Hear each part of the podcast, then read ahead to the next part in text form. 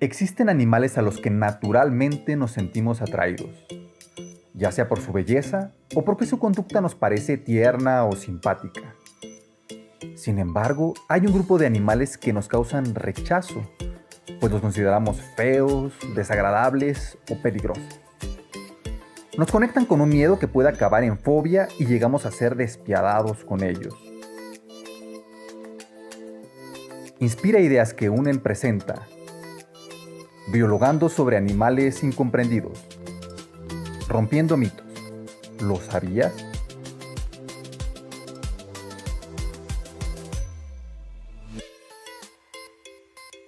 Hola, ¿qué tal? Bienvenidos, yo soy Angélica. Bienvenidos a este podcast donde hablaremos de un tema interesante con varios de mis compañeros de Inspira que tienen grandes aportaciones acerca de los animales. Además, contaremos con una invitada muy especial donde nos resolverá varias de nuestras dudas y entonces hablaremos de un tema muy común con los animales y cómo reaccionan ante ellos y saber qué hacer.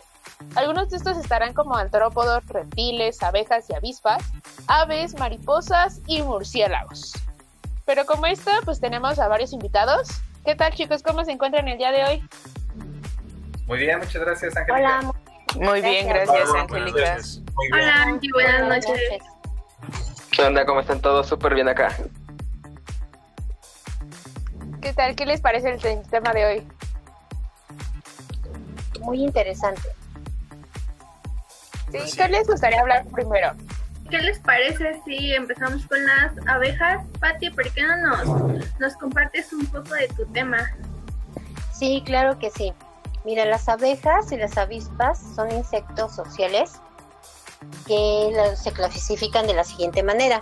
Su tipo son artrópodos, es artrópodo.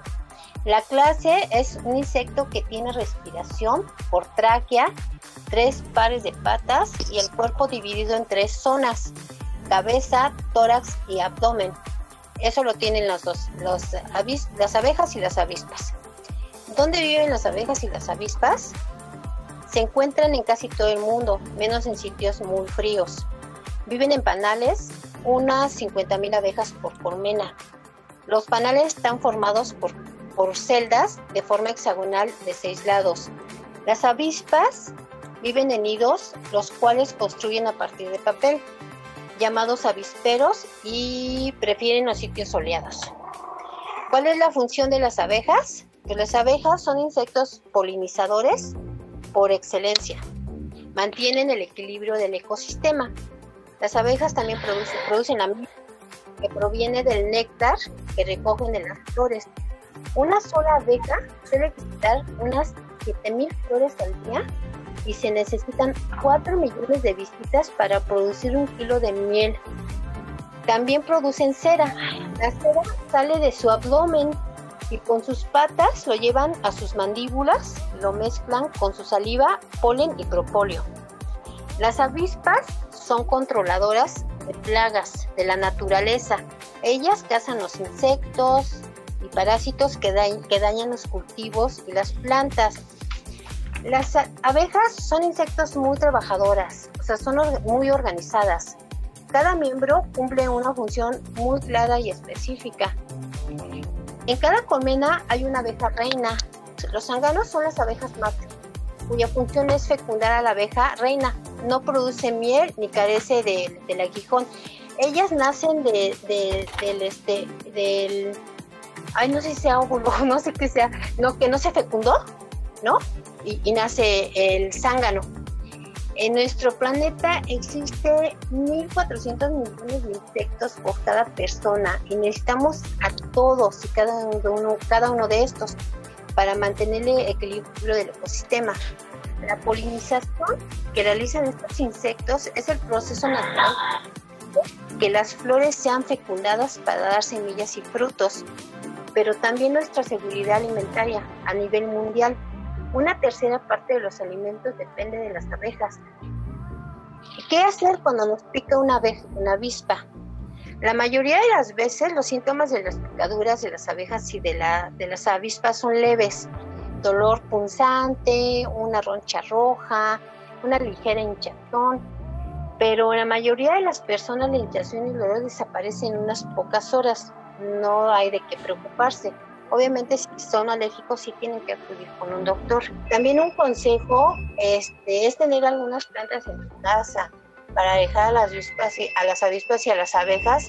Son el ajenjo, el eucalipto y la menta. Oye, perdón, ¿esas plantas qué es lo que producen? Las alejan. Con el simple las alejan. Si tú las tienes en tu recámara o a lo mejor en tu pasillo, en tu patio, en la cocina, son plantas muy, este, muy, son pequeñas, las puedes en una pequeña maceta y las alejan. Que, planta las alejan. No permite que estén ahí o que entren a tu casa o que entren a tu recámara. Es una, una forma de que, este, pues, que no estén las abejas dentro, que te vayan a picar o que seas alérgico. Claro, yo, yo creo que en el, en el entendido de que fueras alérgico, ¿no? Este, a lo mejor ponerlas en el balcón o eso. Porque si no, pues que, pues que vengan, ¿no? Pues que las queremos cerca, son bonitas. Pero es que hay muchas, muchas personas que les tienen mucho miedo. Yo creo que las personas que le tienen mucho miedo a abejas, a lo mejor sí sería una opción que tuvieran esta, esta planta. Y como he comentado en la última sesión, es que colores dependen mucho, que el, color que tú utilices, que son muy, muy llamativos, también las abejas atraen, atraen este, ese color a las abejas. ¿No? Sí, pero a las abejas les encanta los colores azules, por ejemplo la lavanda, es una, es una flor que les encanta, o flores azules les gusta mucho. Entonces si queremos si queremos atraerlas, digamos, por, porque pues ellos necesitan este alimento y para nosotros son importantísimos, pues podríamos tener este tipo de, plantas en nuestro jardín. Exactamente. ¿A quién le ha picado una Incluso algunos... no, a mí nunca. A mí una vez. A mí, una vez. No, a mí tampoco. ¿Y qué tal duele? A mí jamás me ha picado una. Mira, a mí la verdad es pues que... Me dolió un buen porque aparte me picó del cuello a mí. Ay, qué doloroso. Años. Sí, estoy yo un parquecito, un jueguito, estaba en los columpios con mis primos. Y recuerdo que de repente sentí un dolor muy fuerte en el cuello. Y una y me dijo, mira una abeja. Ya cuando se acercó a revisar me traía el aguijón así, clavado como en la yugular. Me dolió un buen, este, me empezó a dar calentura, me mareé, me llevan al doctor y dijo, pues, su hijo es alérgico a las abejas. Y, me tuve que poner así como... ¿Eres alérgico? ¿Te quitaste tú el aguijón? Como se quedó aquí en mi cuello. Sí, tengo que me dio temperatura y toda la onda. Ay, qué miedo. O sea, me, puse mal.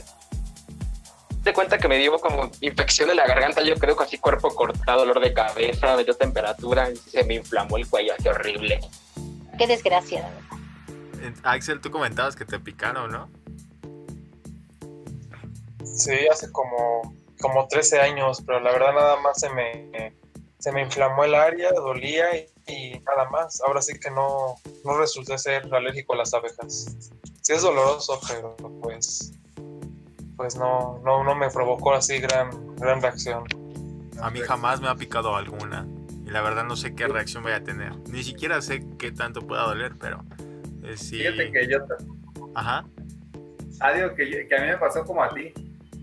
Eh, también, o sea, de niño nunca me picó y tenía la experiencia de, de un compañero de la primaria que le pasó algo muy similar a lo que cuenta Alfonso, de que le picó en el cuello y se le inflamó así súper super fuerte. Y, y, pues yo siempre dije, ¿así me pasará a mí o, o no? Pues, y sí, como tú dices, nunca, nunca lo supe. Hasta hace como unos seis años más o menos que me picó una y luego como a los tres otras. ¿Y qué tal duele? Pues no, como Axel, la que más me dolió tal vez fue una que me picó en la oreja. Este, por, digo, yo por la cercanía, por la sensibilidad, pues sí, como unos 15 minutos me estuvo como volviendo, pues de una manera un poco como sí molesto.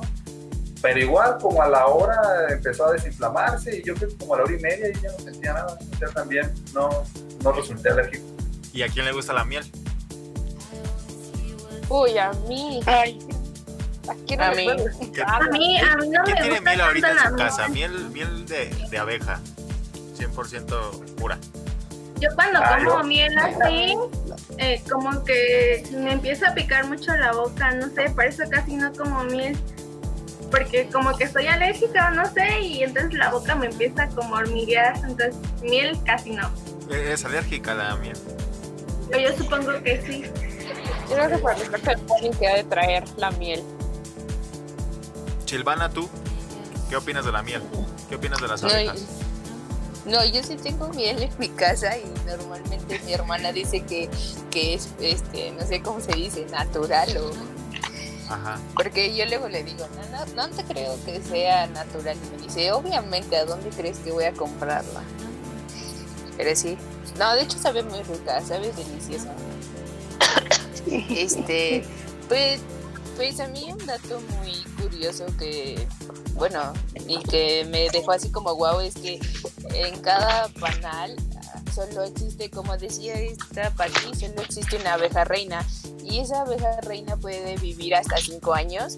Y dicen que cuando ella muere todas las demás abejas buscan una larva que la reemplace. Y a esa larva le dan este jalea, bueno, le dicen jalea real con la que la alimentan para que crezca y ella se convierta en la nueva reina. Sí, porque solamente hay una, una reina por colonia, ¿no? Ajá, exacto. Y que, y que cada reina puede poner como 1800 huevos al día. Y es bien interesante cómo se organizan. Porque creo que también en la colonia cada, cada grupo tiene su función. Hay diferentes eh, tipos de abeja. Oye, ¿y sabías que para producir un kilo de miel, una abeja necesita 572 días? O sea, imagínate, ¿cuánto, cuánto tiene que trabajar una abeja para producir solo un kilo de miel? Y pues nosotros se los arrebatamos así, sin nada. Nada cambia a las pobres, ¿no? Sí, no valoramos eso. ¿Alguien ha, ¿Alguien ha visto la película de abejas? Creo que se llama así, ¿no? La de Vi, ¿no? Ajá, Sí, la muy bien, ¿no? Sí, a ver, dime, ¿sí? Yo, yo me Sí, imagino que sí, sí, sí puede ser cierto, ¿no? Que suceda eso algún día, no sé, que se revelen las abejas. Pues es que ellas son las mayores productoras de polen, entonces, bueno, Son eh, y polinizadoras. planen- Ajá, entonces hay animales que también hacen la misma función, pero no con gran cantidad como ellas. Entonces sí, yo creo que un día sí vamos a llegar así, si no seguimos cuidando a las pobres abejitas. O sea, yo sé que son aterradoras, pero hay en un cierto punto que sí digo, ay, las maltratan en la cuestión de la, de la medicina. ¿Te dan miedo las Porque abejas? ocupan para... Sí, o sea, no, sí, trato de alejarme de ellas, pero no, no les voy a hacer nada, porque sé que no son te- importantes para el mundo. No te han picado a ti. No, creo que no. Hasta eso. eh, tuve una experiencia que donde yo vivía antes, estaba, cuando estaba chiquita, había, siempre tenía de hacerse el panal ahí, pero pues siempre llamábamos a los bomberos, pues, se iban, ¿no? Pero yo sí optaba por no estar ahí. No, no, hasta eso gracias nunca me picaron. Por eso dicen a veces que o a las abejas o las amas o las odias, ¿no? No Ajá. depende. Yo creo que Entiendo. las, las amo, pero no las odio. Pero- es un y amor aparte- raro ahí. Eh, es como Sí, un sí, amor, que- amor pero de lejitos nada más. de lejitos, Ándale, un amor de lejito. O sea, las- ay, Todos sabemos sí, que son no importantes, a es lo bueno, ¿no? Las, las respetamos, les tenemos respeto. Sí. Sí. Bueno, Respeto, entonces ya terminado de, de las abejas, ¿qué sigue? Ok. ¿A qué pasamos? ¿Quién sí, amigos? ¿Quién se anima más? Alguien que nos quiera dar su punto de opinión.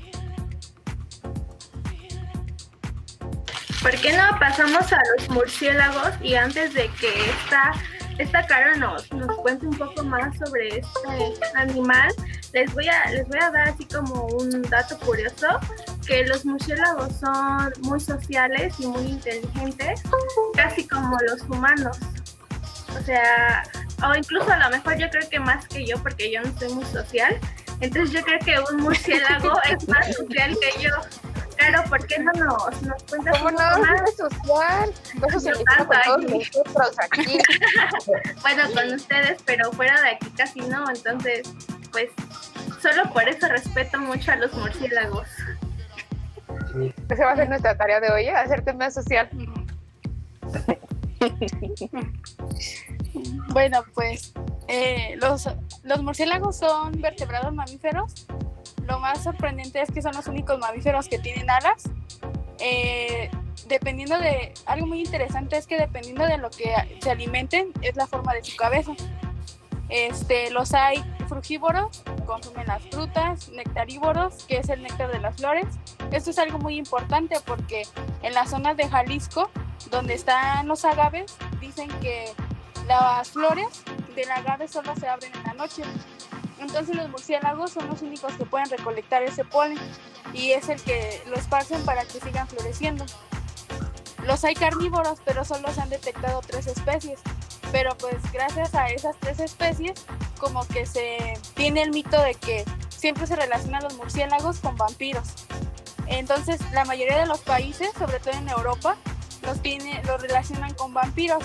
Pero algo muy interesante es que, por ejemplo, en China lo, no, lo simbolizan como felicidad. Es un símbolo de felicidad para ellos. Donde en otros países le temen, en China lo simbolizan con la felicidad.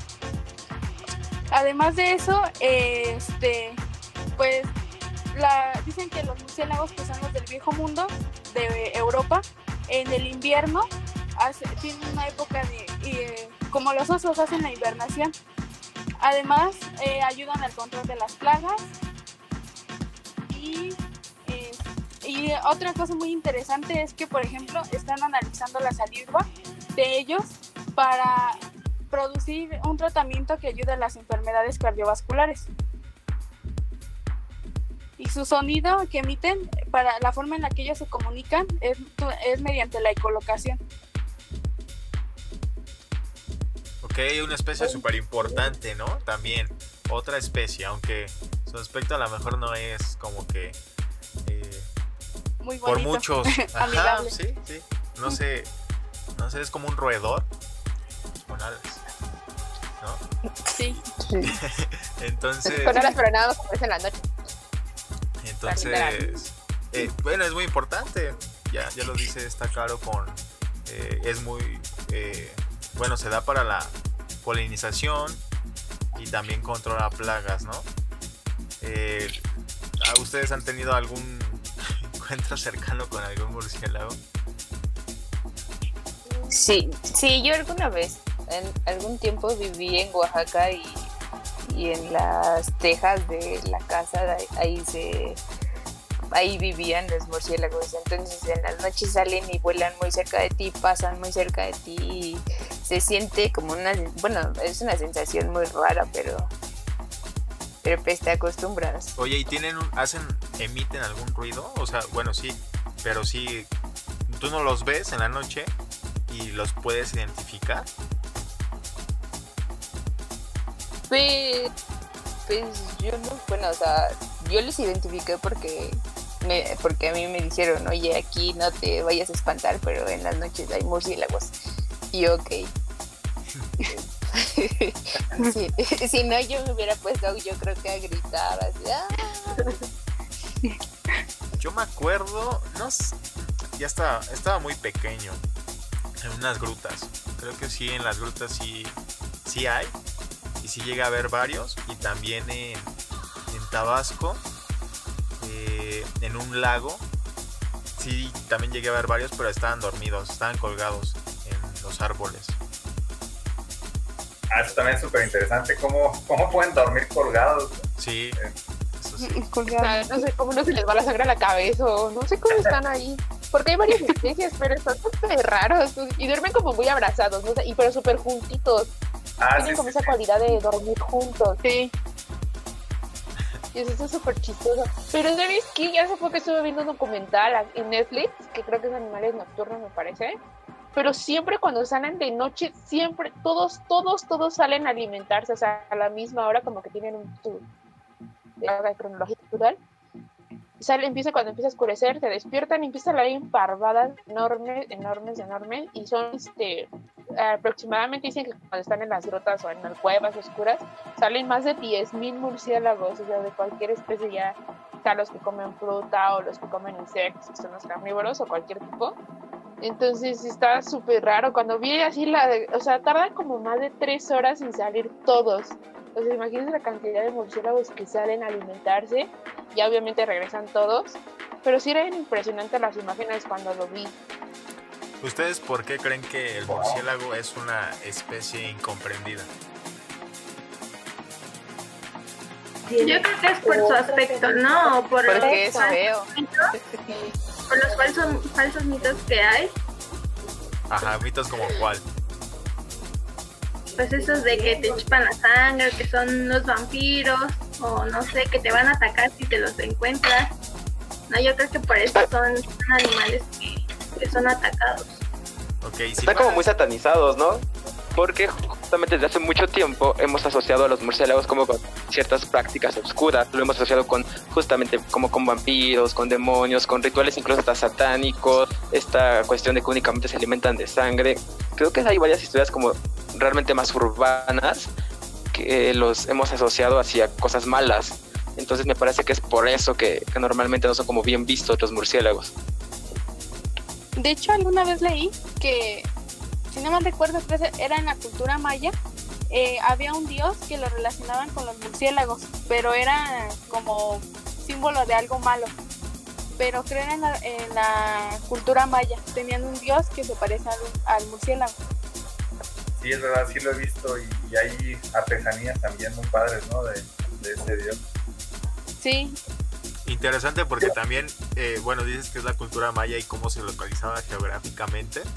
Y pues también en esa zona del sur del país, pues sí, les dije, yo en Tabasco llegué a ver, llegué a ver eh, murci- vampiros, murciélagos, Sí, chupa sí, sangre. en el sur hay muchos. Sí, yo también cuando los vi también estuve allá. El, el aleteo es el que a mí también me, me, me hace como muy interesante cómo, cómo a veces son como, son Bueno. como también símbolo del misterio porque pues así se manifiestan en las sombras. tan- es difícil verlos, digo, la verdad es que Sí. es difícil verlos. Casi siempre son como sombras y el aleteo. sí. Sí, a mí me pasó algo muy chistoso porque acá donde vivo, en la parte de atrás de mi privada hay árboles grandes y frondosos. Entonces un día estábamos allá en la parte de atrás y ya eran como las 7, 8 de la noche. Entonces ya estaba oscuro y de repente vimos que algo volaba, pero nosotros pensamos que era un pájaro. Y ya no, porque pues no, no nos podíamos imaginar otra cosa. Y de repente vemos que se como que iba bajando al volar y nos pasó volando por la cabeza y era un murciélago. De hecho, hasta este, no sé, se descontroló, no sé qué, y pasó rozando así por el suelo y volvió a elevarse, pero era un murciélago. Y todos nos quedamos así de, ¿y qué hace el murciélago aquí? Si Pues como sí. que aquí no es muy común. También verlos, es, in- pero es era un interesante eso, ¿no? Porque yo me A lo acuerdo... mejor era una mascota de alguien, ¿eh? A lo mejor se, se ¿no? O no sé si puedan tenerlos como mascotas, yo nunca he sabido. No creo que alguien tenga al- algo así como No. mascota. Tengan algo así como mascota. Yo, yo he visto que en. ¿Dónde era? En Asia. eh, sí llegan a, a comercializar este tipo de, murci- eh, de murciélagos. Con fines para tener a lo mejor algo exótico o también para eh, comer algo exótico. Entonces, pero, pero estamos hablando de otra cultura. Aquí no Ajá. creo que, bueno, No. no, no lo sé, pero yo dudo que alguien tenga un murciélago como mascota. Y, y lo que comentas también es de que, o sea, como la mancha urbana está invadiendo ya espacios y te empiezas a encontrar a la mejor especies que pues no tendrían que estar ahí. Que estar ahí. Pero sí. pues es normal porque estamos invadiendo el espacio de los animales. Entonces cada vez nos estamos extendiendo más, estamos abarcando más espacio geográfico y pues va a ser más común encontrarnos con este tipo de, de especies. Y muchos pensarían que si se llegara a extinguir los murciélagos no pasaría nada, ¿no? Porque son animales muy muy olvidados y que creemos que no tienen una función, pero realmente yo creo que si se llega a extinguir el murciélago podría ser una catástrofe en la ¿cómo se llama? Pues en la cadena alimenticia, ellos ayudan al polen, o sea, son animales que sí, sí tienen una función muy importante. De hecho son po- polinizadores, ¿no? Yo leí que de hecho este, la agave, la florecita esa que le nace a la agave, ellos polinizan eso, esa florecita para que este para pues para producir el tequila, ¿no? El agave es donde sacan el tequila, pero ellos polinizan la florecita del agave. Sí, es lo Son que estaba polinizadores. comentando Caro. Lo había leído en Jalisco, Sí. ¿no? Se daba eso. Ajá, en Jalisco. ¿Tú qué opinas, Sí, Axel, también- de los murciélagos? También decían, También de, Y el, y el ¿no? ¿no? sí. Pues ahora sí que podríamos decir que tienen suma importancia, ¿no? Tanto económica, podríamos decirlo, porque de ahí sale el tequila. Bueno, de ahí se aprovechan para producirlo. Y en cuanto al control de las de ciertas especies, por ejemplo los insectos, pues sí, este, como comentan, ¿no? A lo mejor piensa, muchas personas piensan que si desaparece esta especie o algo así no pasaría nada, pero realmente, pues sí habría un impacto tanto en la economía como en la como en la distribución, en el control de cierta cierta cantidad de especies, ¿no? Sí, sí, más que nada. El- Ajá, sí. Iván, ¿ibas a comentar algo? Ah, bueno, ah, bueno, yo decía que sí tienen una gran importancia para los agaves, para el tequila, para el mezcal y para muchos otros productos, porque el agave se aprovecha todo, absolutamente todo. Se hacen cuerdas, este, esta cuerda como para los troncos, la pinta, se hace a partir del, de- del agave y, y tiene algunas otras funciones. ¿Es Lo el que yo cáñamo? sabía- Ajá, este, no, no, no, la, la de, la que es como mecate. Ah, ya, sí, sí. Sí, sí. Y, es lo que yo he escuchado, se utilizaba totalmente toda la planta, las raíces y todo, el, todo lo que es la- el agave. Pues bueno, ya, ya entendimos o ya hablamos más de, de una especie que es incomprendida y también nos damos cuenta que igual tiene, tiene mucha importancia, ¿no? Igual que las abejas, pero siento que como que le, le toca más feo eh, la parte al, al murciélago, ¿no? Por lo- todo lo que ya dijimos, que Pues sí, porque no hay alguien como que los apoye, ¿no? O sea, están como muy solitarios. No hay organización o algo para que los ayude. O sea, Sí. literal sí están muy incomprendidos. Y Ahora- siento que son como símbolo del, del misterio y de la magia de, de- de la noche, que también tiene su belleza. Sí. desde ahí, pues, podríamos respetar también esa, esa y asombrarnos pues con la belleza de esa especie. Y también hay que mencionar que pues México cuenta con, con especies, o al menos aquí hay, y también de abejas, ¿no? Entonces también tenemos que saber eh, cuidar a, a los murciélagos. sí, de hecho, pues aquí en México hay 137 especies y 15 de ellas son endémicas y hay 72 especies en Jalisco. Ok, qué buen Mira dato. donde más provienen, donde más proliferan. Pues México tiene de todo, Sí, tiene una contamos con gran diversidad, demasiada. Ok, Sí. hay que pasar a- al otro tema. Inspira Ideas que Unen agradece que hayas escuchado el podcast y que juntos vayamos creando una cultura de amor y respeto para todos los animales, pues todos tienen un papel de gran importancia en nuestro mundo.